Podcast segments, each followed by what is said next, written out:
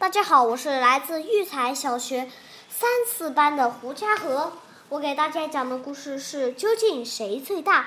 在无边无际的大海中，有个美丽的岛屿，岛中有个大湖，湖的四周树林茂密，树中没有人烟，只住了树木中没有人烟，只住了只大鹏鸟。大鹏鸟一飞就能冲上高空。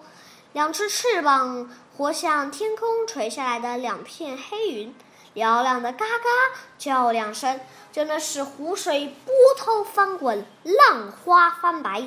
还有，它一口气就能吸干岛岛中的湖水呢。大鹏鸟总以为自己是世界上最大的动物，常常独自在一块大石头上。眯眼看自己四周来来往往的小鱼小鸟，骄傲的想：“你们这些细线般的小东西，居然也给也敢在我前我前面摇头摆尾呀！”想着，就拍拍翅膀飞向天空，落下他的小邻居四处郊游去了。一天，大鹏鸟飞累了，在海面上一根又粗又壮的红柱子上休息。他神气地看着小海里的小鱼，柱子突然一阵晃动，有一个有个几乎把他耳膜震破的声音说：“你这只小鹏鸟，竟敢站在我的触须上，挡住我的视线！”大鹏鸟吓吓着吓得在半空中翻了个筋斗，才发现他刚他脚下的柱子居然是一只大龙虾的触须。大鹏鸟惊讶地叫着：“这个世界上居然还有比我还要大的动物！”慌忙拍拍翅膀就溜走了。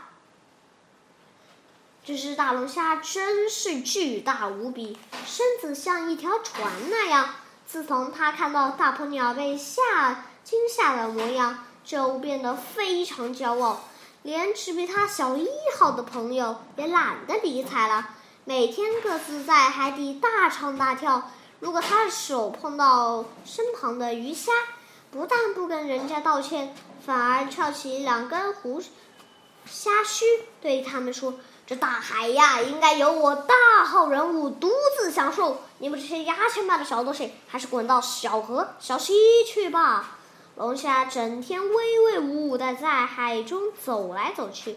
一天，他看见一个黑森森的洞穴，便好奇地钻了进去。哟，这洞穴可真不小！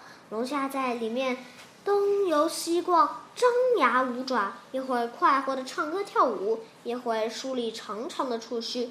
哪里知道这阴阴暗的洞穴居然是竟是金鱼的大鼻孔！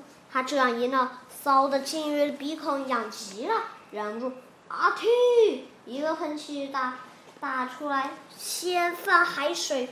龙虾也被喷到几十米外的岩石上，脊椎骨都被摔断了。它抚摸着痛痛的背梁，想着：原来这世界上还有比我更大的动物啊！从此以后，龙虾就直不起腰来，变成个驼背了。庞大的鲸鱼咯咯笑着，和龙虾摆摆手，一头钻进深幽的大海里。或许它在大海中。还会碰到比它更大的动物呢。谢谢大家，我的故事讲完了。